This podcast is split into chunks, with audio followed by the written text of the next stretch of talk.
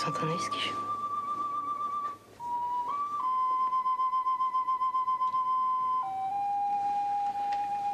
On dirait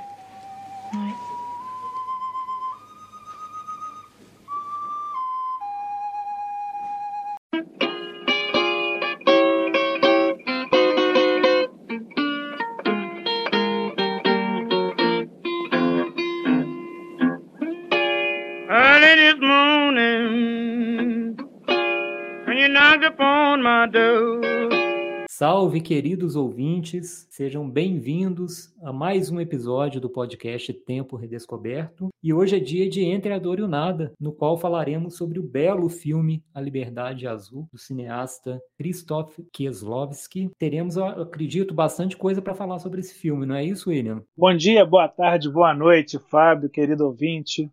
É, sim, é uma coisa.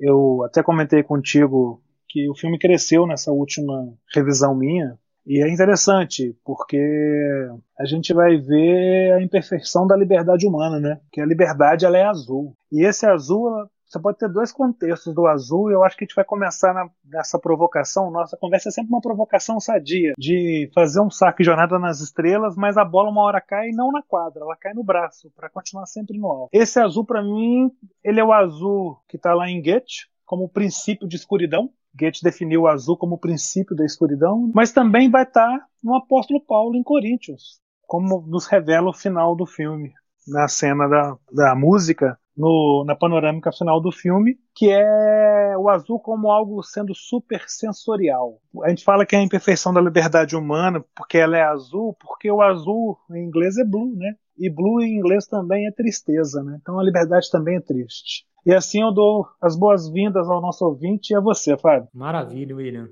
Ótima contextualização aí sobre a cor, né? Aliás, para continuar né, nessa parte mais de informação, esse filme é o primeiro de uma trilogia que versa sobre as cores da bandeira da França. São os três últimos filmes do Kieslowski, né, William? Então, a gente tem A Liberdade Azul, sobre o qual a gente vai falar hoje. Foi lançado em 93, os dois seguintes em 94, e em 96 o Kieslowski faleceria. Fica como fechamento de uma filmografia esplêndida, uma filmografia é, muito forte na sua capacidade de lidar com o sentimento humano. E esse filme, como você bem mencionou, né, Williams, através da cor, através do laço cromático, né, como ele vai trabalhar com os sentimentos humanos. De alguma forma, isso está ligado com os demais filmes, os filmes anteriores do Kieslowski, Vai ser algo aí que fatalmente a gente vai acabar comentando ao longo desse episódio, né, William? Mas eu queria só começar mesmo com esse dado sobre o lançamento do filme e o fato de compor uma trilogia, embora hoje a gente vá falar da Liberdade Azul, mas os outros dois também caberiam uma discussão. Eu acho que são bons filmes também e, e talvez até a trilogia como um todo mereceria uma reflexão, mas eu acredito que hoje a gente está com a cereja do bolo. A gente nem conversou muito sobre isso, mas Talvez você possa até comentar assim, né? Para mim, a Liberdade Azul é a cereja do bolo dos, da trilogia do Kieslowski. Entre a dor e o nada. Entre a dor e o nada. É isso o filme de hoje. A personagem vivida pela Juliette Binoche, a Julie, logo no início do filme, em um acidente de carro, ela perde os amores da vida, que seriam naquele momento o marido dela e uma filha Anne e Patrícia. E de início ela opta por fazer um pacto com o nada.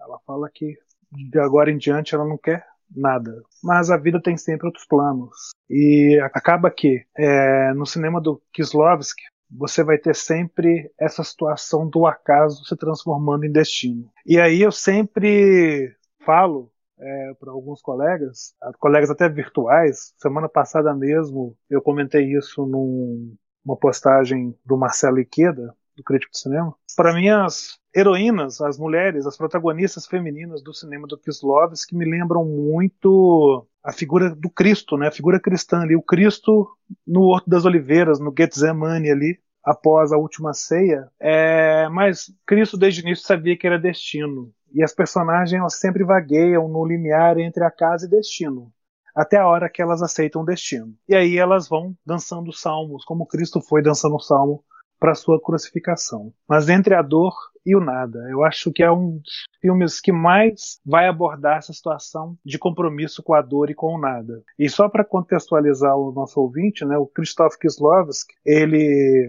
tem dois momentos na sua filmografia. Um momento inicial em que o seu cinema é um cinema mais documental, mas que ele muito preocupado com o realismo interior da humanidade, opta por fazer ficção. Por dois motivos. Primeiro, que ele acha que no documentário, o documentário não combina, não casa com essa invasão, essa intromissão do ponto de vista do, do, do, artista no interior do personagem. E segundo, que ele não queria ver lágrimas reais. Né? Num, num documentário seriam lágrimas reais. Então a ficção ele não suportaria isso. Então esse é o primeiro momento e a dupla vida de Veronique, que é um filme anterior a esse, eu acho que é o ponto de virada na, na filmografia do Kieslowski. A gente já falou aqui do Azul, é, A Liberdade Azul, o Decálogo, que é o filme anterior à dupla vida de Veronique. É lógico que as coisas vão num, numa continuidade crescente, né, até a pessoa chegar. Não é assim, você não vai do branco pro preto de imediato. Você tem 50 tons de cinza no meio desse branco e preto aí até chegar a, em, de um lado ao outro. Então, no primeiro filme do Decálogo, você vai ter muitas imagens azuis também. Então, é toda uma comunicação realmente cristã, religiosa, que ele enxerga da vida. Mas, desde sempre, o cinema para o Kieslowski ele é uma ferramenta para sondar essas manifestações de gesto, comportamento, ambiente, tudo que é observável, tudo aquilo que você consegue ver através dos olhos e não com os olhos. Porque o ver aqui também é no sentido de compreender. Eu falava ainda no Cineclube semana passada com relação ao Halloween, com essa história de ver com os olhos e ver através dos olhos. E o cinema todo do Kieslowski é isso. É um sorver das coisas, é um absorver desses ambientes materiais, mas o ver no sentido de conhecer. E como último dado biográfico, para devolver a bola para você, Fábio, Kieslowski, depois do Fraternidade é Vermelha, ele começa com a Liberdade Azul, faz a Igualdade é Branca e depois a Fraternidade é Vermelha, seguindo inclusive a sequência de cores da bandeira francesa. Então é uma refilmagem aqui da Revolução Francesa dos conceitos dessa Revolução Francesa no mundo atual, no mundo moderno. Como que se enquadraria esse liberté, igualité, fraternité é, nesse mundo moderno? Mas após ele filmar o Fraternidade é Vermelha, aos 52 anos, ele falou que se aposentou e parou com o cinema. Ele estava aposentado. Dois anos após, em 96, ele vem a falecer em decorrência de uma cirurgia cardíaca. Então é só um dado biográfico que eu acho interessante, como que o cara teve uma carreira de 20 anos, vamos colocar assim, mas morreu jovem. Aí fala assim, ah, mas que pena, ele ainda tinha coisa para fazer. Talvez até voltasse do da aposentadoria, mas ele já estava aposentado. Então, William, tem até uma história, é, tem algumas informações sobre isso, que ele teria pensado em retornar ao cinema para fazer uma gravação de outra trilogia da Divina Comédia do Dante. Teria já esbo esboço do primeiro filme, é, inclusive, esse filme chegou a ser é, rodado em 2002 por uma outra pessoa que alega ter usado as ideias do Kieslowski, mas assim, é isso não, ainda ficou uma coisa muito solta, né? E mesmo que ele tenha de fato desenvolvido alguma coisa, foi muito embrionário, né? Não é nada é, que seja realmente digno, né, de ser colocado aí como dele ou que leve a assinatura dele, né? É uma coisa, William, só queria dar um um aviso aí para os nossos ouvintes. A partir desse momento a gente vai falar né, do filme especificamente e né, nós vamos aqui revelar aí alguns spoilers, né? Mas como não é um filme de roteiro, nada do que a gente revelar aqui vai estragar a experiência de ninguém. Então, fica só o aviso aqui. Nós vamos ter que falar de algumas cenas do filme, né? Alguns fatos, mas de forma geral, eu ressalto isso, né? enfatizo que não é um filme de roteiro e qualquer coisa que a gente disser aqui não, não vai atrapalhar a experiência de ninguém, né? Pelo contrário, né? A gente até espera que aqueles que não viram o filme até hoje que vejam, né? Depois desse episódio, né? Conversem com a gente sobre o filme posteriormente. Então a ideia é, é, é até oposta, né? É aqui de é, fomentar essa vontade de assistir o filme. William, eu queria só mencionar uma coisa agora ligada diretamente ao que você revelou aí inicialmente, né, sobre a questão das cores, a trilogia toda está é, tá muito ligada à questão da cor. E já de início, na cena que abre o filme, é, tem uma, um jogo ali que eu acho que é eloquente sobre a proposta e sobre como ele enxerga a questão da cor no cinema. É uma cena em que a família está dentro do carro, andando por uma estrada, né, com a personagem principal, o marido e a filha, e a partir de um certo ponto da cena, a forma começa a se diluir, tudo vira cor. Me parece muito significativo esse movimento, essa cena, a forma como ele constrói isso, porque ele parece dar um passo em direção à, própria pintura moderna, né, que é uma política das cores e não mais das formas. E aí essa questão da cor já é lançada de imediato no filme dizendo: olha, nós vamos lidar com duas coisas ao longo desse filme que se subtraem da materialidade do mundo, que é o som e a cor. Né? São duas realidades, né? eu não vou nem chamar de matéria aqui, mas duas realidades que se expandem pelo universo, né, pelo mundo. E aí, a partir do momento em que essa, essa cena começa a se fazer como uma cena de cores, não mais de formas, né? As formas vão sendo diluídas e a gente tem quase que um, um balé de cores que se movimentam dentro da cela, da cena, desculpa.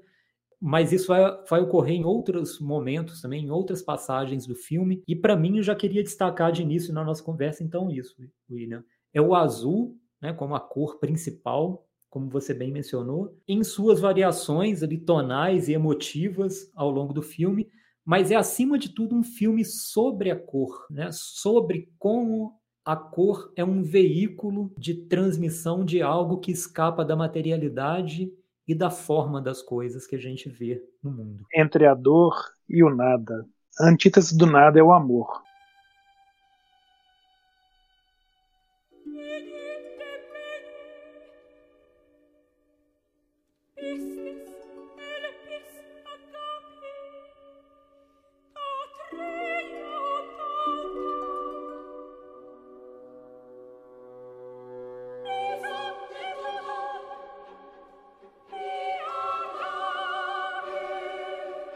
Eu acho que o filme tem paletas de azul. Eu não sou da área de pintura, então se eu estiver explicando errado aqui, me perdoem, é, ouvinte. Mas em especial a safira azul, que é aqueles vitrais que ela leva, que perpassam toda a dimensão sensível. Mas eu falei no início, é, e aí eu, eu, eu, tenho esse azul como as duas coisas mesmas. Eu acho que são ideias opostas, mas que estão em comunhão no filme. A primeira ideia é a ideia vinda do escritor alemão Goethe, né? O azul como princípio de escuridão. E o azul também como super sensorial. A primeira metade do filme ele é muito sensorial. Um, um cinema muito material, no sentido assim de, de revelar a comunhão desses objetos com o mundo, com, com o mundo do personagem, da protagonista. Eu acho que a cor realmente, você disse muito bem, e vai estar isso na igualdade é branca e na fraternidade é vermelha. A cor, ela é uma experiência sensorial. E através dessa experiência sensorial, a gente vai se colocar diante do filme. Como eu falei,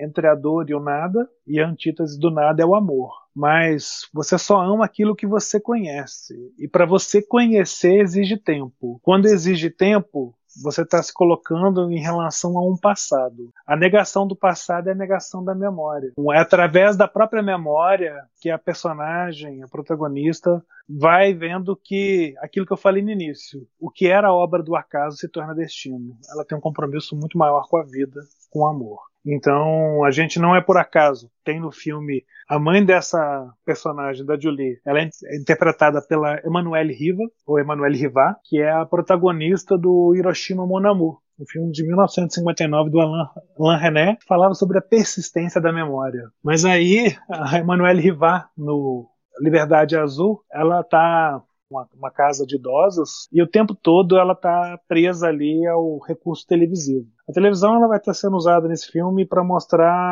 a vida das personagens, né?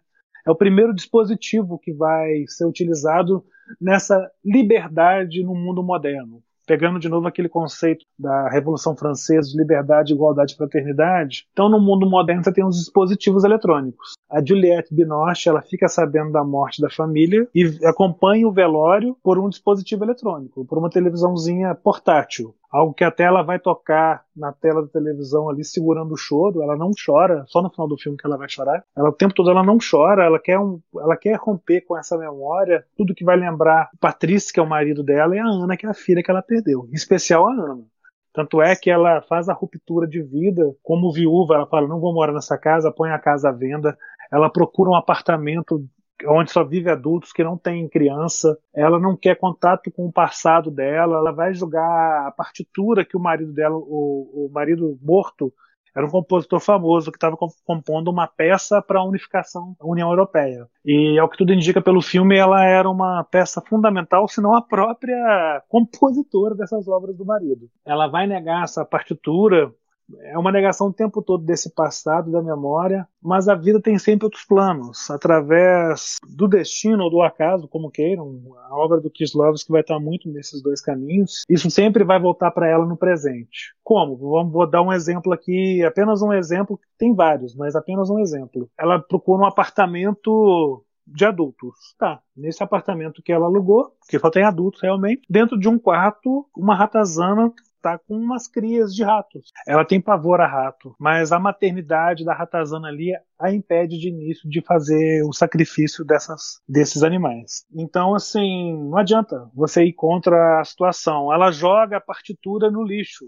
depois a partitura volta. Ela tenta o tempo todo fazer uma ruptura. E aí, mais pra frente, eu vou falar da posição do Antoine, que é o garoto que está no início do filme, como se fosse um, um alguém ali na estrada, não se sabe se está pedindo carona, está andando de skate, está apenas ali planando ou vagando pela existência da vida. Ele pede carona realmente para esse carro, o carro passa direto e se acidenta, e ele vai até o carro. Então ele vai ser um ponto também de trazer para Juliette Binotti, para Julie, a situação da memória.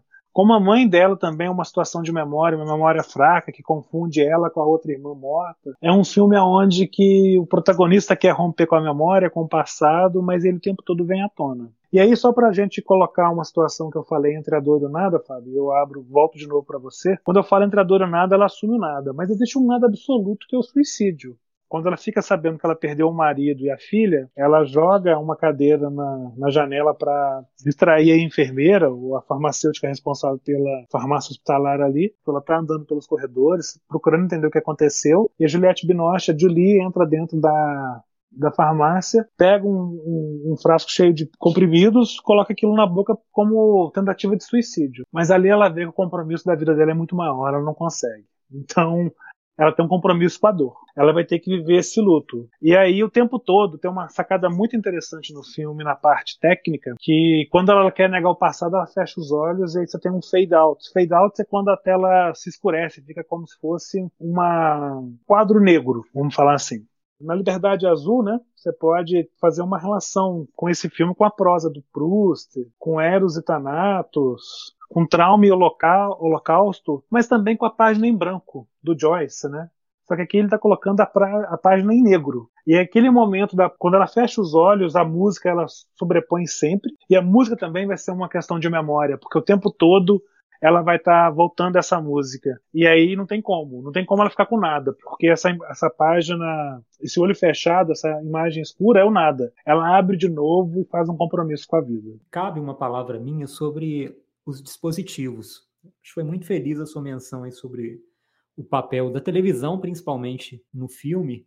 É, tem uma outra cena também na boate em que ela se vê na televisão num contexto ali, numa situação em que ela está ajudando uma vizinha, uma, não é nem uma amiga, né? Uma vizinha. Os caminhos se entrecruzam. Em um momento ela está numa boate. Nessa boate, né, nesse momento, nessa cena, que ela se vê na televisão e que ela vai obter algumas informações ainda, né, sobre a vida dela. E aqui fica muito clara essa questão de como que há um contraponto entre memória e liberdade. De alguma forma, a construção da liberdade que ela busca, o que ela necessita nesse momento, não acho que nem palavra correta seria buscar, né? eu acho que ela precisa disso para continuar vivendo, é, de construir esse contexto de uma liberdade possível, significa de alguma forma se contrapor sua própria memória. E aí os dispositivos também surgem no filme como espaços recorrentes de fatos pretéritos que de alguma forma aprisionam. E aí para terminar minha parte sobre o azul, porque eu quero entrar num outro contexto, é, é nesse espaço de estar acorrentada a uma memória que traz sofrimento, é que a cor e o som vão se imiscuindo ali no filme. Porque são espaços em que a, a projeção, a cor cria a projeção possível da liberdade e o som também. Ainda que o som e a cor também é, impliquem para ela em situações que vão precisar ser superadas, né? Ela vai ter que terminar de alguma forma a partitura é, da, da composição que você já mencionou, né, William? Que o marido ou ela, né? Isso é algo não muito claro assim no filme. Vão oferecer para essa comemoração da unificação da Europa, da Europa mas é, ainda que ela tenha algumas amarras cromáticas e sonoras, também nesses dois universos, né, o universo da música e o universo da cor, é que se dá a possibilidade de superação. E é aí que vem o, meu argumento assim a favor dessa ideia dele da não materialidade desses dois meios como uma forma possível de construção de uma outra realidade ou de uma outra existência. É canal, eu diria. Quando eu falo canal, eu acho que eu tenho que recorrer a uma expressão que você usou, né? É canal porque ele permite uma experiência sensorial que abre possibilidades para ela.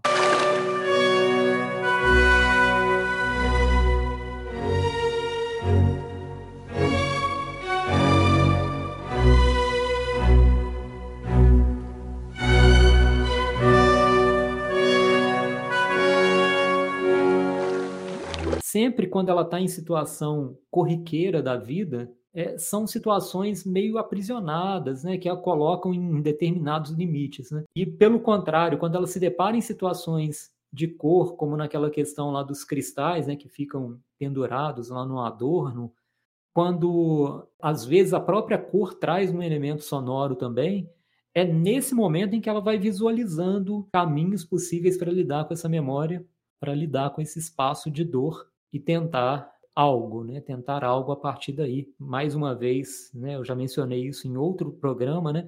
É, é o espaço de onde não dá para se especular muito no filme que, que vem depois, né? Isso não interessa para gente. O que interessa nesse filme é como ele vai retratar esse espaço da liberdade em sua relação com a memória e como a cor, o azul, em sua multitonalidade, pode trazer né, o caminho da escuridão, como você mencionou, né, o azul é, como um elemento relacionado à escuridão, mas também é o azul mais claro que está lá no ambiente da piscina, em que há uma, uma experiência sensorial diferente para ela e especial, porque ela está sozinha, ela se vê né, num ambiente singular dentro, dentro do próprio filme. Né?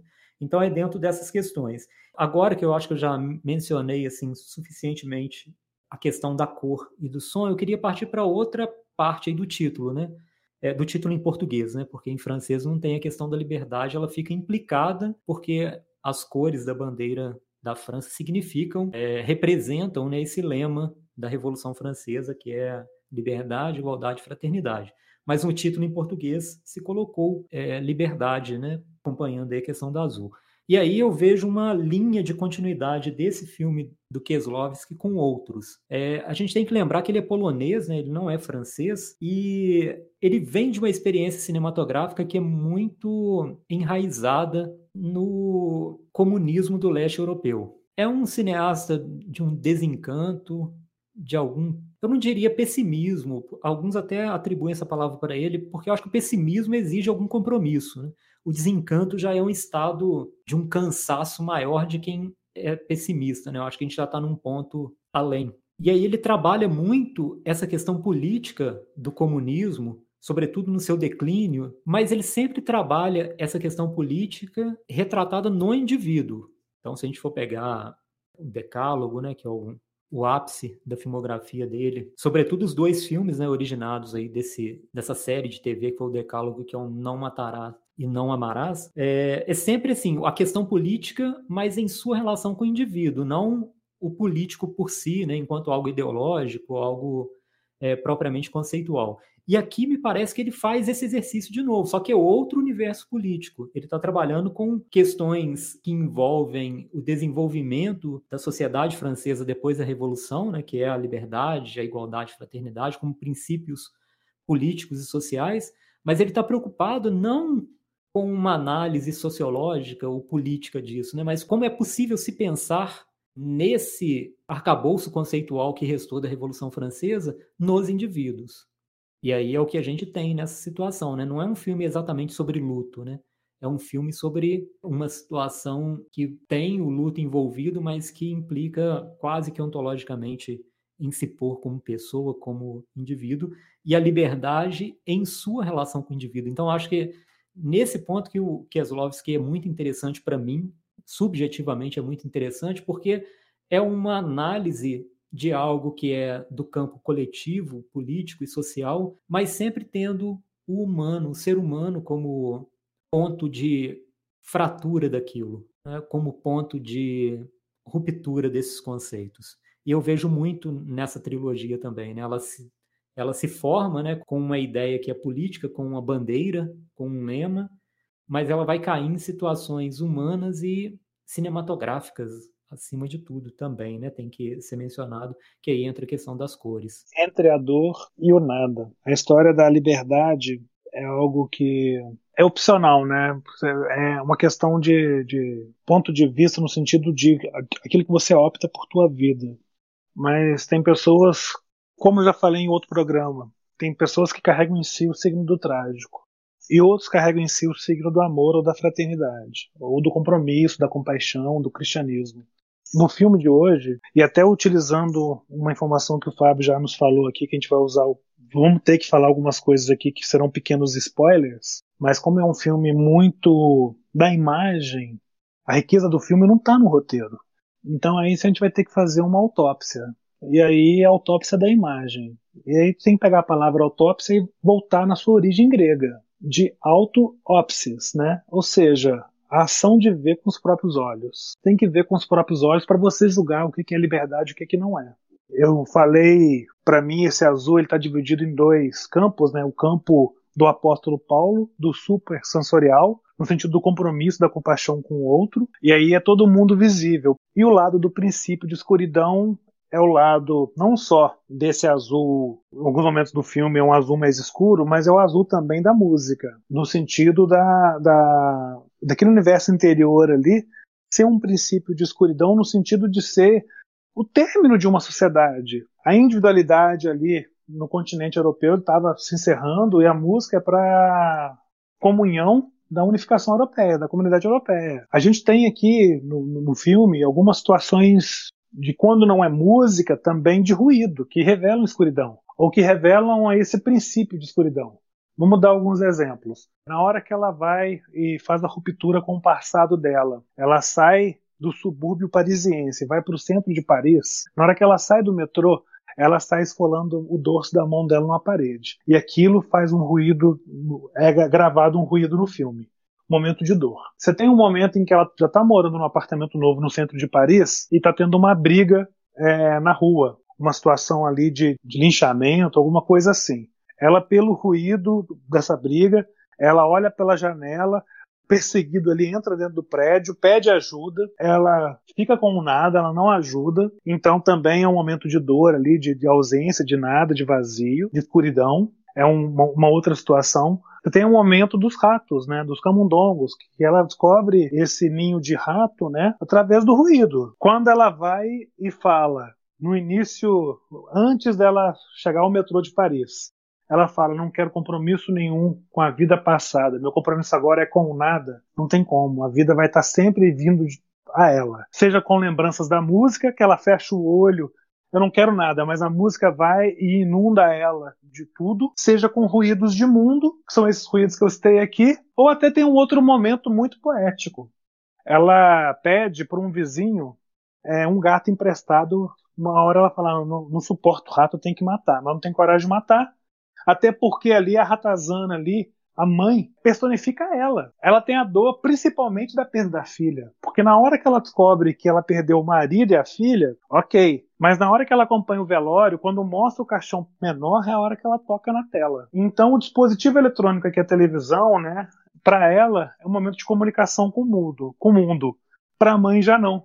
Já é um momento de esquecimento. Então é como você utiliza o dispositivo eletrônico que vai te dizer quem você é diante desse mundo moderno de liberdade. Com relação à parte do, do, do gato, ela vai pega um gato para matar aquela comunidade de pequenos camundongos e dar mãe camundonga ali, vamos chamar assim, da ratazana mãe. Só que ela tá nadando ali na, na, piscina azul dela, que é todo esse interior dela, de comunhão com ela mesma, de momento de isolamento, de nada, vamos falar assim, de mergulhar nesse azul, nessa tristeza, nessa imensidão. E na hora que ela sai, essa vizinha dela, que tende a ser uma futura amiga, a gente não sabe se vai ser ou não, o filme não deixa claro isso, mas existe uma simpatia, uma empatia entre as duas. Ela fala assim: não, eu peguei um, uma gata, um gato, para matar os ratos, né? Vamos falar assim, e para tirar as crianças da minha vida. O que, que a imagem revela? Um monte de criança entrando na piscina. Ou seja, não adianta você fugir do mundo. Como eu falei, existe uma coisa também de destino. O mundo vai até você. Por mais que a gente revele todas essas situações de, de, de spoiler, a imagem é que vai te revelar isso, não é o roteiro. Então você ir pelo filme não tem nada disso no roteiro. Provavelmente assim, roteiro que eu falo enquanto texto escrito. É, fica muito pequeno isso, mas na imagem não. Isso ganha uma dimensão imensa. E uma última coisa que eu quero falar com relação a essa parte do compromisso com a vida, existem duas coisas assim, ainda quero explorar mais um pouco é, é, essas semióticas da imagem, assim, esses elementos que estão dentro da imagem. Existe um momento em que ela está na rua e ela vai observando uma senhora bem idosa, já com as costas curvadas pelo peso da, experiência do que já vivido nesse tempo presente, ela está com uma garrafa vazia que ela quer jogar num lixo. A imagem ela é, ela é, lenta, ela é vai se cristalizando ali enquanto algo que a incomoda. Mas é um, é um incômodo de, quase de inveja. Inveja do quê? Ela queria ter morrido. Ela não morre. Só que ainda falta muito para chegar naquela idade senil. Então ela sabe que o caminho dela é longo. E aí é uma coisa que a incomoda. Então, assim, isso é de uma poesia para mim muito, muito rica no filme. É algo que me toca muito. E aí eu já vou na outra parte, tá, Fábio? É, se você me permite, que agora eu empolguei. Botei a quarta marcha aqui, tô ladeira abaixo. Manda ver.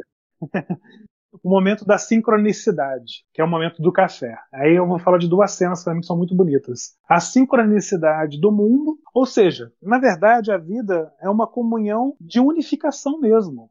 Essa unificação europeia, que é a morte de uma individualidade, nada mais é do que a prevalência da vida a dois, da vida em comunidade, da vida em sociedade. Por que eu estou querendo dizer isso? Ela está num café, um amigo do marido dela, morto, do Patrice, o Olivier, ele é um cara apaixonado pela, pela Julie, ela sabe disso. No início do filme, ela até dorme com ele, acorda e fala: Viu, eu sou uma pessoa normal, eu tenho care, não sou nada disso que você pensa. E aí ela deixa essa vida para trás e, e cai nessas situações todas que eu venho falando.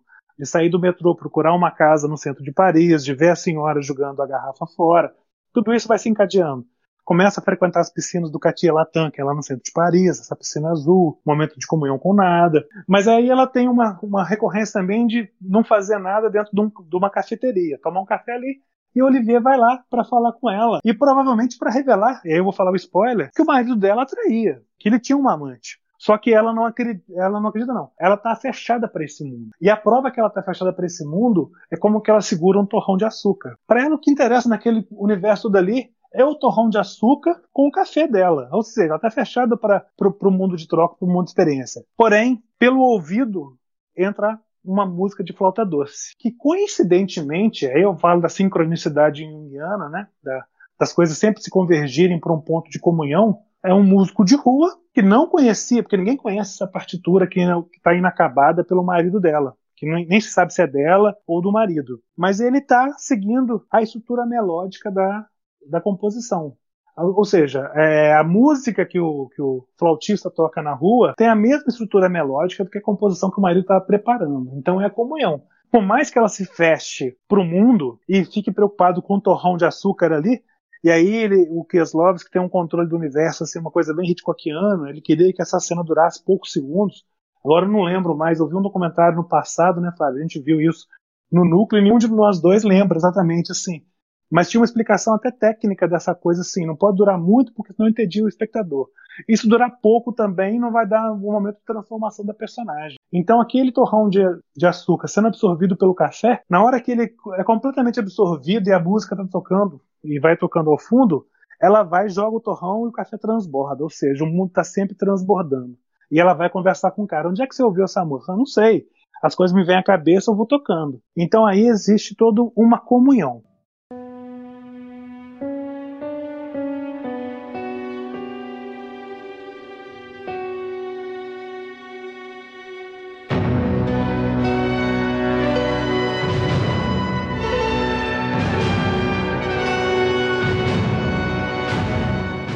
E uh, só quero falar mais uma coisa antes de devolver a bola para o Fábio. Quando ele fala que essa amiga, ou suposta amiga de, dela, que mora no prédio, ela é uma garota de programa, que, que trabalha numa casa noturna de polidense, vamos falar assim, de garotas que dançam seminuas. E aí ela vai lá porque a garota chama para conversar porque ela tá num desespero, numa angústia. Na hora que a amiga dela desce, ela vê na televisão algo que Olivier divulgou para televisão. Aquele amigo dela que era apaixonado por ela, que não teve a coragem de mostrar pra, falar para ela que o marido dela atraía, embora tenha tentado no início do filme, através do dispositivo eletrônico ela fica sabendo da verdade da situação toda, que é um ponto de virada da personagem. Que aí ela se liberta desse conceito de perda do marido, que eu vou falar já já, mais pra frente, depois que o Fábio assumir, eu volto falando sobre isso, dessa parte do duplo do filme também.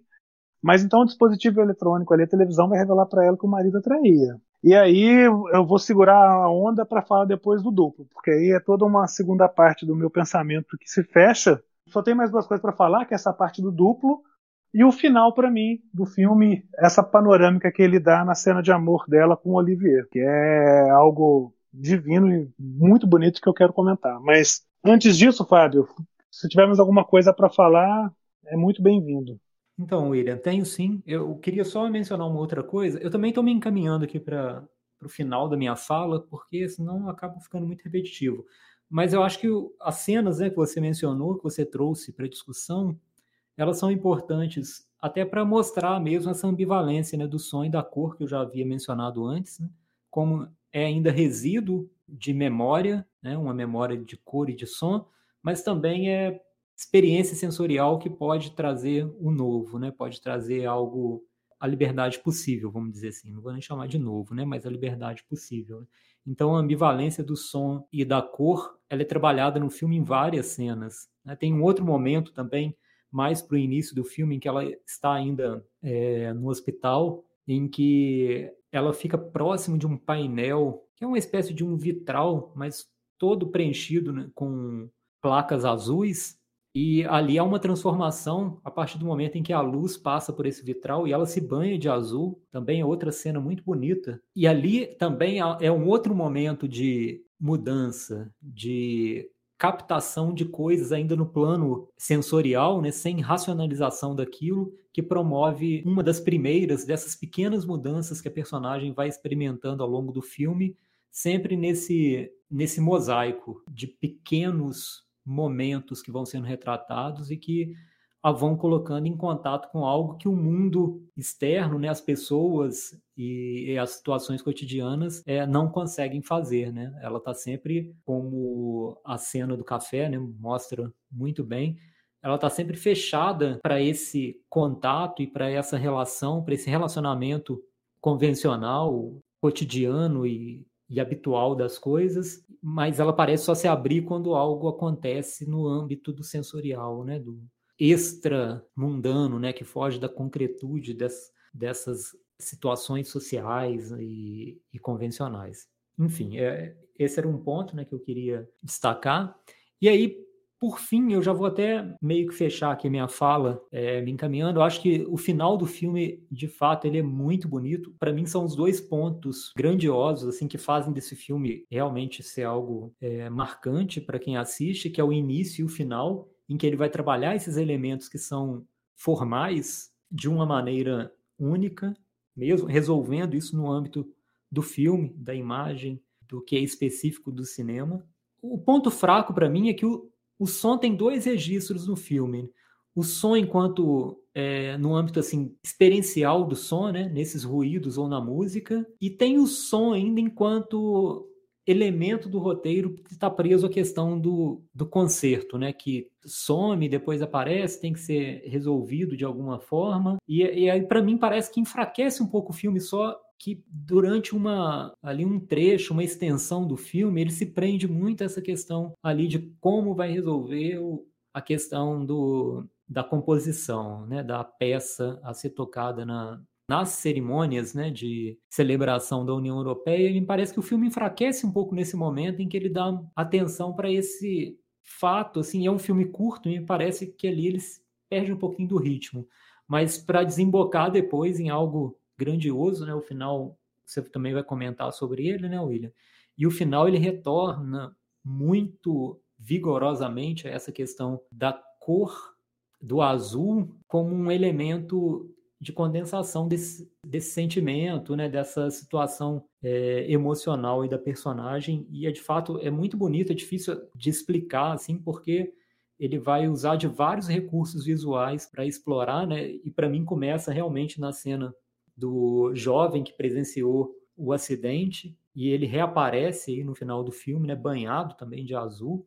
E depois vai ter uma retomada ali de cenas que envolvem a mãe e depois a própria Juliette, né? Então, é, esse final é muito poético mesmo, né? Essa poética das cores, né? Por isso é muito bonito. E, e é um filme, William, com outra coisa que eu ia mencionar e acho importante eu falar agora depois da sua fala, porque de alguma forma vai ao encontro de argumentos que você levantou. É um filme com poucos diálogos.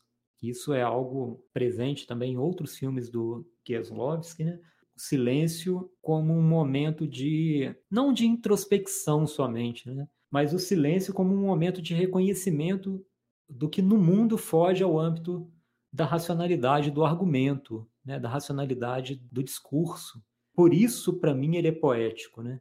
Se a gente fosse criar uma uma escala meio louca assim de autores ou cineastas que são mais romancistas e outros que são mais poéticos, né? definitivamente o Kieslowski estaria mais no âmbito da poética, porque o que ele pretende criar é essa possibilidade de extravasamento da linguagem, do seu âmbito racional discursivo. Né? Por isso esse final, para mim, também é muito bonito, porque é um final que se resolve fugindo de amarrações. Ele é muito detalhista, mas o detalhe dele é o detalhe da imagem, não é o detalhe de resolução das situações. Né? Por isso que vários pontos do filme ficam em suspensão, né? A própria questão mesmo, se foi ela que compôs a peça inteira. Então, William, para mim, assim, eu entendo que a minha fala está encerrada aqui, tá? Eu acho que eu já disse o que eu queria, assim, sobre o filme. Entre a dor e o nada. É, Fábio, eu tinha duas coisas para falar. Aí você começa a falar, me faz pensar em outras coisas, elas se multiplicam. é interessante a gente falar sobre essa parte da poesia do Kieslowski, porque eu assistindo esse filme agora, há dois dias atrás, no início do filme, na hora que ela fechava os olhos, meio que na negação do, do mundo, né? Com um compromisso que ela queria firmar com o nada, eu lembrava daquele poema do Carlos Drummond de Andrade, O Mundo Grande, que ele fala assim: feche os olhos e esquece. Escuta as águas nos vidros, tão calma, não anuncia nada. Entretanto, escorre nas mãos. Tão calma, vai inundando tudo. Tô pegando essa parte da poética e já já eu volto para falar da outra parte da poética que me lembrou outro poema do Drummond. Quando ela fala que vai inundando tudo, é a história da parte da banda sonora do filme que a gente está falando aqui da trilha, né, da composição, toda a parte sonora do filme, de ruído e de música. Eu tenho para mim é, a seguinte coisa, Fábio. O ruído é a volta ao mundo tudo aquilo que é ruído, que incomoda, é a volta ao mundo. E a, a composição chave da União Europeia é um compromisso com a memória que ela não quer firmar. E aí, através de outro dispositivo eletrônico, o telefone, ela liga para o Olivier, porque ele, só para o nosso ouvinte entender, quando ela vê na televisão a imagem do marido dela uma, uma, advogada que era amante dele, isso não está fora de contexto assim, não. Ele não foi lá para falar isso ele pega a, uma cópia da partitura do marido dela e fala que ele vai acabar a obra dele, do marido. Só que é, no início do filme a gente vê que ela vai atrás dessa partitura e joga ela num caminhão de lixo. As pessoas que a conheciam sabiam que ela ia fazer isso. Tanto é que guardaram uma cópia. Então aí já começa a entrar a minha ideia do duplo. Mas antes de eu entrar na ideia do duplo, que eu quero falar, essa história da partitura, que é o duplo, é... através do dispositivo eletrônico aqui, o telefone, ela liga para o Olivier, eles começam a conversar, e aí ela resolve é, terminar essa composição. Por quê? Porque ela começa a ficar bem resolvida com o passado dela com relação ao marido. E aí entra a história do duplo. Agora eu vou começar a meio que confundir as histórias. Ela perde um marido que tinha uma amante e ganha um amante, que é o Olivier. Ela perde uma filha, não quer saber de, criança, tenta matar a ratazana com as crias dela. As crianças entram na piscina e a amante do marido, a advogada, tá grávida. E o filho é do, do marido dela, né, que, que faleceu. Então, a ideia do duplo, ela perde a Ana, a filha, mas o Patrícia deixa um novo filho com a, a amante. É outra história do duplo. E aí, ela começa a se resolver no sentido de cada vez mais assumir a dor e parar de, de lutar contra o nada. Por quê? Ela, no início do filme, tem duas imagens, outro duplo. Tem duplos de íris, no início e no final do filme. No início do filme, a íris dela nos revela o doutor, que vem comunicar para ela a ausência ou a perda, né? No caso assim, a morte do marido da filha num acidente de carro. Ao final do filme, na cena de amor, que aí eu vou entrar no, na cena final para mim, nos é mostrado uma nova íris, aí no caso agora a íris do Olivier, que é a V nua. Então, essa nudez, ela vai começar a se expor ao mundo, ela está de volta ao mundo. Eu já vou cair agora na parte do final mesmo, assim que eu falei da panorâmica. E aí, para mim, Fábio, é o Kislovski aqui começa a fazer um pequeno homenagem, um pequeno retorno ao Decálogo. Ah, e aí eu volto agora também a falar que me vem de novo na cabeça um outro poema do Drummond, que é o Desaparecimento de Luísa Porto. Luísa ela se perde no mundo, mas tem uma parte no, no poema que o Drummond fala assim: sim, os extraviados um dia regressam. E quem está aí no final do filme é, são esses extraviados. Você tem ela numa cena de amor atrás de um vidro, de um aquário, a gente não sabe direito assim. E aí a panorâmica vai mostrando só os extraviados. A mãe, no, no asilo ali, presa na televisão. E aí, para mim, é um honrar pai e mãe, aqui o, o decálogo, aqui o quarto mandamento. Você tem o Antoine, que é o cara que achou a correntinha, a gente só fica sabendo que ela tinha uma correntinha porque ele volta para entregar essa correntinha, então ele roubou algo que não era dele, vai devolver, ele não sentiu justo aquela história. Então, não cobiçar as coisas alheias é outro mandamento. Você tem, agora eu não lembro mais o nome da garota de programa que era vizinha dela, mas não pecar contra a castidade. Ela tá no cabaré dela lá, no, na casa de show dela. São todos extraviados, todos são outsiders desse mundo. Mas ela o tempo todo parece que ela vai se condensando essas imagens dentro do interior dela para aceitar de novo a vida e o mundo.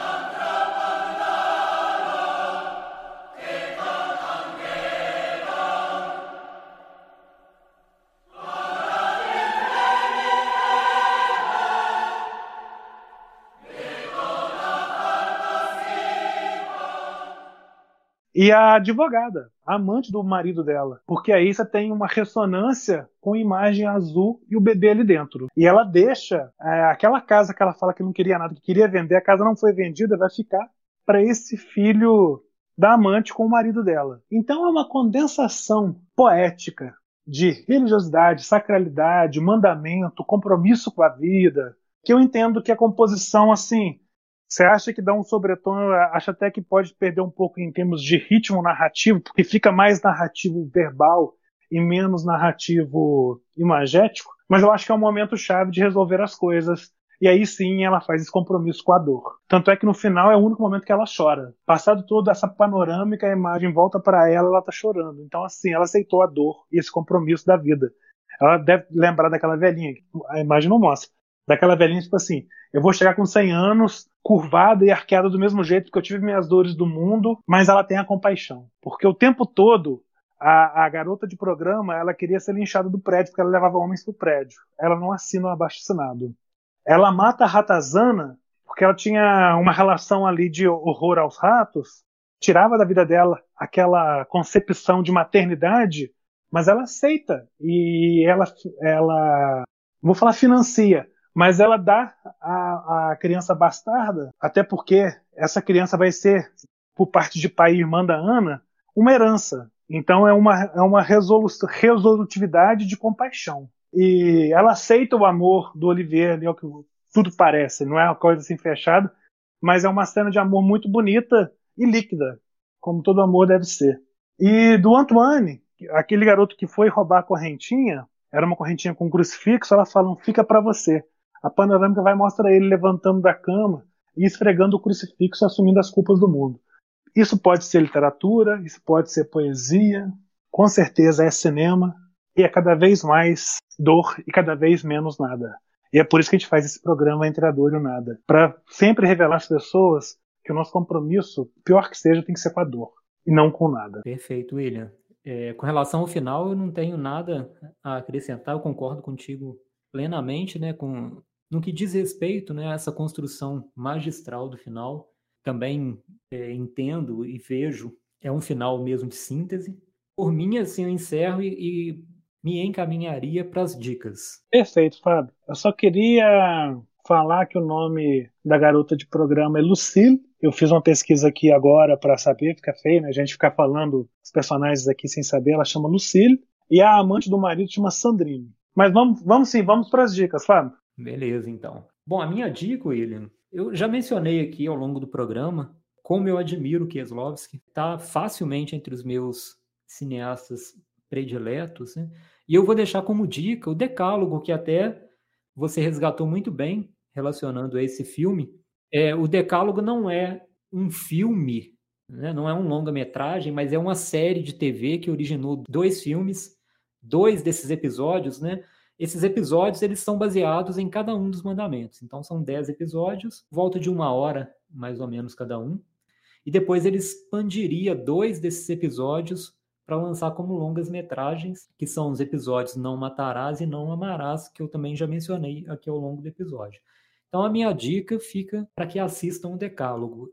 Ainda mais hoje, né, um momento muito propício para indicar séries, embora não seja exatamente né, como a gente entende séries hoje, mas é um formato muito amigável com que a gente vive de experiência né, de cinema, televisão e, e outros meios aí para assistir audiovisual. Então fica a minha dica decálogo do Kieslowski. Excelente, Fábio. Eu vou dar uma dica de um filme, um filme antigo, filme de 1962, um filme de um cineasta francês chamado Jean-Luc Godard, que para mim é outro filme que provavelmente em algum momento talvez a gente até volte nesse filme para colocá-lo no, no, mesmo quadro entre a dor e o nada. É o Viver a Vida, do Godard, que está dividido em 12 capítulos, é um filme pequeno. São 12 capítulos, mas são capítulos de 10 minutos, deve dar uma hora e 20 o filme. No qual a protagonista, vivida pela Ana Karina, ela tem também um compromisso entre a dor e a vida e ela assume a dor. De uma sociedade realmente que a julga e a condena. Então eu acho que a Liberdade Azul, a Julie, tem algum parentesco médio, não vou falar nem próximo nem distante, com a Nana, Naná, de Viver a Vida. Essa é a minha dica, Fábio. Beleza, William. Bom, então eu me despeço. Terminamos aqui mais um programa Entre a Dor e o Nada. Hoje, é com esse filme fantástico. Eu espero que vocês que estão nos ouvindo né, até agora vejam o filme se ainda não viram. Se já assistiram, Troquem algumas ideias com a gente do que, que vocês compartilham de visão, de experiência do filme. Nós estamos aí prontos e ansiosos né, por esse diálogo, por essa troca de ideias. Então, deixo meu abraço, agradecendo muito a audiência de vocês, a participação e já ansioso aí para o próximo episódio. Um abraço, William, e até mais. Abraço, Fábio. Você disse bem. A gente Tá achando bem legal mesmo essa participação dos nossos ouvintes via Messenger, via direct, em comentários, Facebook. Tá bacana mesmo a participação, tá legal. A gente realmente está fazendo esse programa não só para a gente, mas também para compartilhar com essa nossa comunidade de amigos virtuais, né? Eu sempre lembro nesse programa, entre a dor e o nada, a gente sempre opta pela dor. Esse é um filme em que a dor ela tem tonalidades azuis, de uma safira azul que transcende a condição do egoísmo ou do individualismo e faz um compromisso maior com a vida, com a comunhão. Até a próxima. Valeu!